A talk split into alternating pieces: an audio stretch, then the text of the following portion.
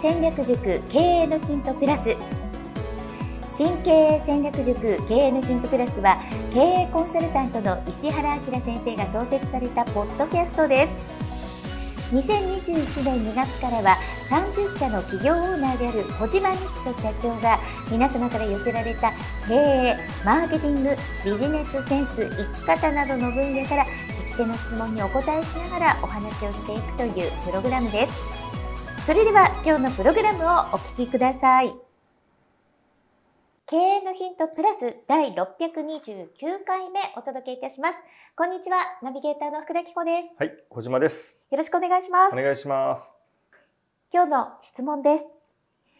最近サラリーマンでも M&A で起業する話をよくネットで見かけますが、企業売却に長けている小島社長から見た個人 M&A のメリット、デメリット、注意事項をぜひとも教えてくださいといただきました。はい、ありがとうございます。はい、ではまずはお知らせです。はい。え私が経営しております株式会社 e メディックという会社がありまして、この株式会社、カタカナで e メディックと検索していただきますと、私がですね、過去に、えーやりました。セミナー動画2本を無料で見ることができるという企画をやっておりますので、はい、えー、ぜひ、えー、そのサイトに行っていただいて見ていただければなと思います。はい、1本目がですね99%失敗しない新規事業の作り方という、えー、セミナー動画でして2本目がですね社員1名コネなし事務所なしから運や偶然性を排除し13年で30社の企業オーナーになるまでの戦略を大公開ということで事業新規事業を量産していく方法とあとは私があの社員が1人しかいなかった時から、まあ、どういうふうにして今の状態までやっていったかっていうその戦略についてお話をしておりますのでぜひ、えー、無料ですので見ていただければなと思います。はい。はい。小島社長の顔もホームページに行っていただけるとわかります。ご覧になってください。ね、はい。はい。では今日の質問はサラリーマンでもというはい、まあ、これですね最近この会社を買収してまあ起業をしましょうって本がまあ結構売れてまして売れてましてとか売れてるらしいんですよね。はい。はい。あのでまあ有名な本ですとこのサラリーマンは300万円で小さな小さな会社を買いなさいっていう多分この本から始まった感じがするんですよ。そうですね。三四年三四年前ぐらいの本ですよね。この新書の黄色っぽい表紙の本で、うん、ホリエモンかなんか推薦していたようなですよね。はいそうです。ちっちゃめのもう薄い本ですよね。ですよね。はい。で、まあ、じゃあこの会社ってまあどこで買えるのかっていうとこのこれまあどこでも売ってるというか、どこでもってはどういう意味かっていうと、普通に M&A の仲介会社とか M&A の仲介会社のサイトとかで売りたい案件って見ると、もうたくさん出てくるんですよ。なのでまずは情報収集なんですけど、で、この、えっとですね、ただ、これ、普通に考えて、これあの、どうしてこういう話になったのかいまいちわからないんですよ、サラリーマンがっていう。まあ、会社員の方がですね、こういう内容を本気で信じて、会社を買ってしまうっていうのは相当な僕はリスクとしか思えないんですね。どういうことかというとこれ僕ねこれこのためにインターネットでいろいろ見てみたんですよ。いろんな情報が出てくるんです。でそういうセミナーもあるんですよ。で会社を買ってうまくやってますっていうような声もあるんです。でもこれどう考えてもですねまあ僕はまあ会社の事業経営をしてきたんです。人間としてそのなんていうんですかね。じゃあ18年前まで僕がまあ起業する前に会社を買いました。経営できるかなっていうとどうなんだろうと。あのゼロからやるんじゃなくても出来上がってる会社を買うってことじゃないですか。そうですね。だから会社の経営をしたことがない人間がいきなり会社の経営をスタートじゃないですねスタートっていうよりも引き継ぎで動いてるものにいきなり乗っかるってことじゃないですか。うん、で特にこの場合って従業員がいるっていう意味なはずなんですよ絶対に。つまり個人事業主レベルでやってる会社を例えば一人で床屋さんをやってましたと。であの、その人、買う人も床屋さんですと。お前が代わりにやってくれよって、多分そういう話じゃないはずなんですよ、これ。うん、従業員がいる会社の社長交代なんですよ。株、株を買うってことじゃないですか。はい、うん。で、なので、この会社が M1、会社員が M&A で起業っていうパターンは基本的には、社員がいる会社を買って自分はオーナーとして社員に今まで通り働いてもらうっていうことなんです、絶対。で、僕が調べた限りも、そういう意味のことをこの M&A で起業するっていうふうに言ってるんですよ。はい。でも、これね、あの、ちょっと考えればわかるんですけど、300万円で買える会社って、どんな会社なんだって話なんです、まず。そもそも。いろんな意味で謎が多いんです。うん、だって、これなんでかっていうと、僕がキコさんともよく、あの、ポッドキャストの話をしていて、会社っていうのは、年間の利益の4、5年分ですよって言ってますよね。そうですね。ってことは、5年だとしたら、これ300万ってことは年間いくらですか ?60 万ですよね。割る12するとこれいくらですかっていう。年、月の利益5万ってことですよね。はい、で、しかも、社長の役員報酬含めて年間の利益でするじゃないですか。はい、この社長いくらもらってた会社なんですかねこれ？300万の会社って。ってことはですよ。何が言いたいかっていうと、普通は利益出てない会社なんですよ、絶対に。そうですね。利益出てる会社は300万円で買えないですか？買えないですね。ってことは、買うじゃないですか。はい、赤字じゃないですか。うん、誰が補填するんですかね、うん、っていうのが分かってるのかなっていうことと、うん、仮に利益が出てた場合、なんで300万で売ってんだろうって。どっちにしろこの、なんで300万円で売ってるんだろうって僕はこの本のタイトルを見たときに、なんで300万円で売ってんだろう？やっぱ思うわけですよ。はい。何かないと300万円で会社売らないんですよ。うん、で、特に危ないのは利益が出てる場合です。うん、売るわけなくないですか？そうですよ、ね、はい。で、これってどういう、何を言いたいかというと、母外負債っていうのがあるんです。はい。母外っていう母っていうのは帳簿の母です。はい。これは決算書に出ない負債のことなんですよ。怖い。あ、もうそれはめちゃめちゃあるんですよ。あの、例えば何かのとんでもないクレーマーがその会社に嫌がらせをしているとかも含めてですよ。あの、オーナーが逃げたい場合です。はい。それって決算書に出出なくないですか？だって、あの、めちゃめちゃややばいクレーマーがいたり嫌がらせを受けてるって、だって決算書にクレーマーっていう欄ないじゃないですか。だって数字以外ないですもん。ないですね。た、例えばですよ。はい。はい。で、これあの、母外負債って例えば、まあこういうクラスじゃなくて何億で企業を売買する場合っていわゆるデューデリジェンスっていうその企業調査って入るんですよ。それでも見抜けないんですよ。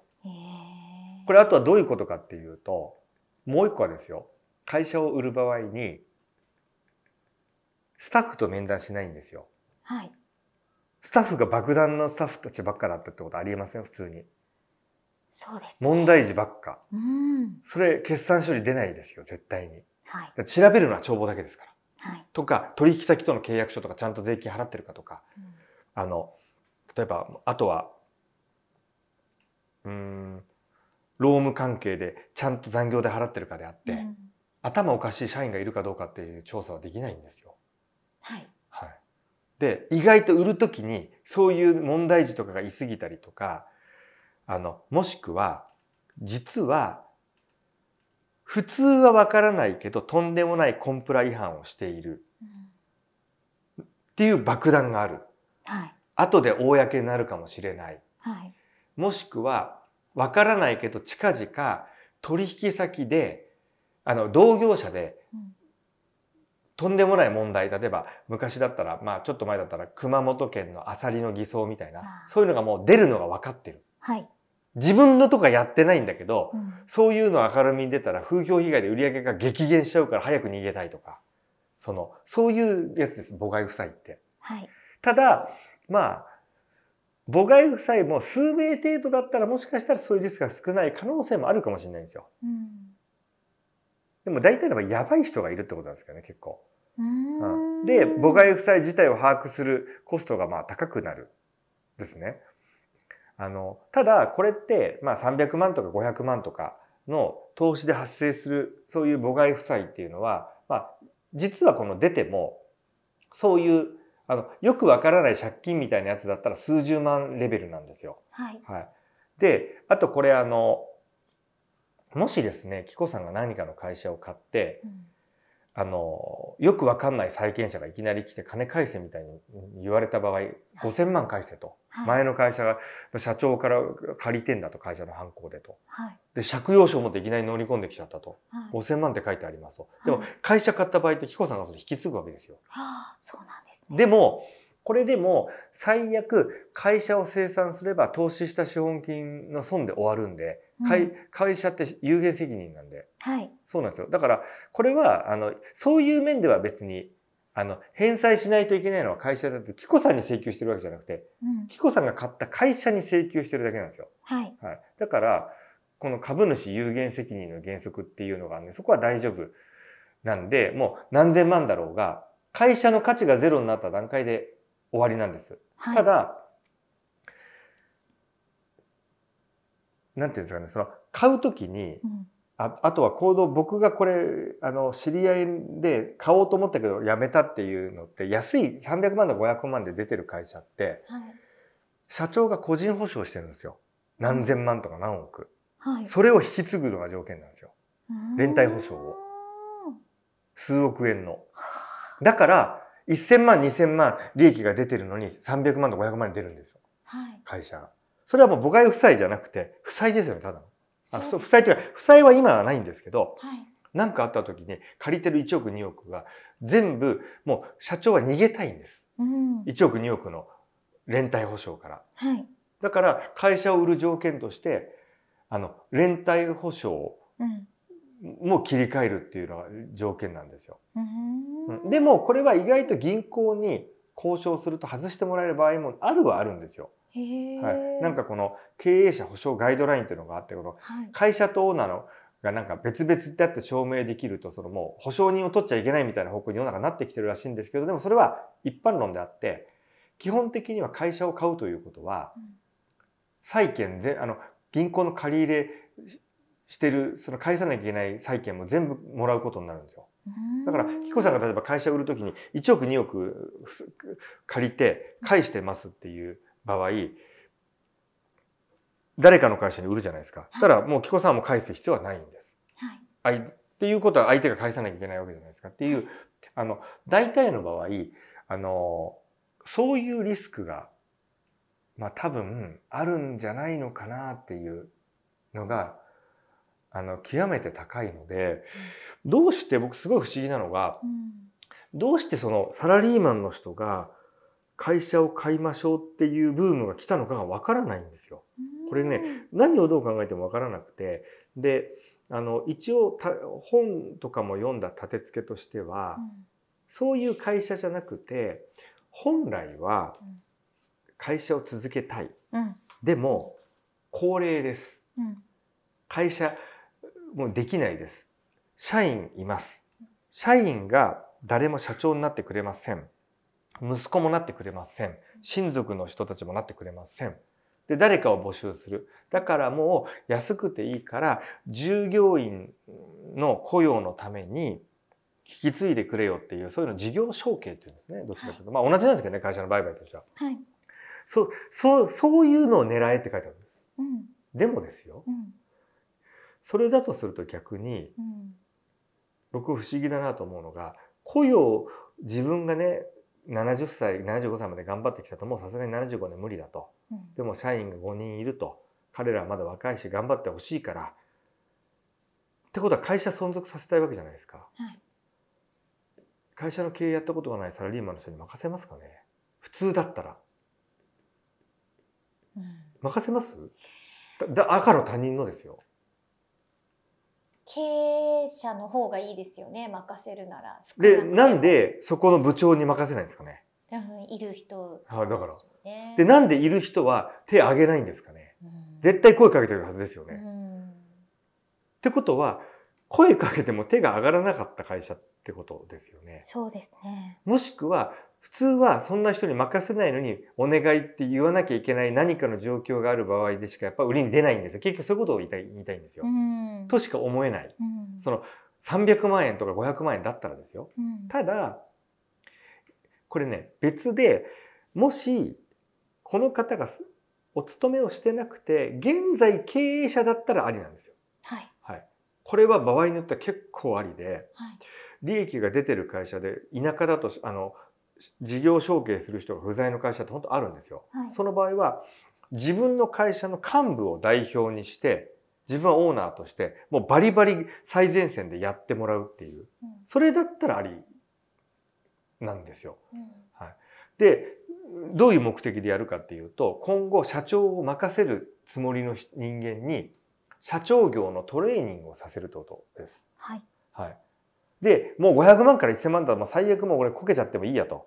でその会社の社長にそのまま代表まあのまたはあの幹部に社長をやらせる場合もありますしでこれで結果的にですよそのやらせた幹部のに給料も払って、まあ、役員報酬かもしれないですけど利回り数十パーセント以上、まあ、出ると思うんですよ。はいつまり1000万円で買ってももうあのまあ月15万円ぐらい年間200万円ぐらい利益出たらもう利回り20%じゃないですか。そそんな投資商品ないじゃないですか不動産不動産投資そうなんですよ。っていうふうに考えられるんだったらうん。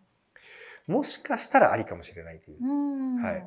なので少なくても経営をしたことない人間がつまりその無理ということででこういう人とか幹部が入っておかしいところを全部立て直して経営改善ができるっていうのが条件です。うん。はい。ってことは経営目線でそういうことをやってこなきたからだったらできるかもしれないっていう。それでも難易度がめちゃめちゃ高いんで最悪失敗を覚悟しておかないといけないというか、はい、っていうふうにちょっと思ってるんですね。なんでかっていうとあのやっぱりそれぐらい例えば会社を紀子さんがある程度の規模にして従業員がいます。売るじゃないですか。一番向こうの会社で大変なのってあの文化が違うじゃないですか。でも大きい会社の子会社になると大体え向こうの幹部の人たちが降りてくるわけですよ。そうするとそのか降りてきた幹部の人たちの文化とか社風考え方と合わせていくのが大変なんですよ全体が。はいやっぱりなんだかんだ言ったってはいあの向こうのルールになっちゃうんでうんそれぐらい難しいわけです合わせるのは。なのに特にこういうちっちゃくてですよちあのしかももう社社長の一存で全てをやって何のルールもないんでもう社長の気分次第でやってきてるような会社じゃないですか。はいそこに違う人が入ってまずやれるっていうやるっていうことがまあどれだけ大変なのかと。はい。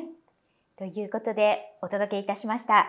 経営のヒントプラス第629回目でした。今日も最後まで聞いてくださってありがとうございます。ありがとうございます。今日のポッドキャストはいかがでしたか？番組では小島社長への質問を募集しております。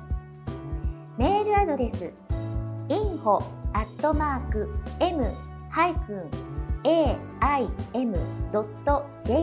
宛てに質問内容を記載の上件名を経営のヒントプラスの質問と明記してお送りください。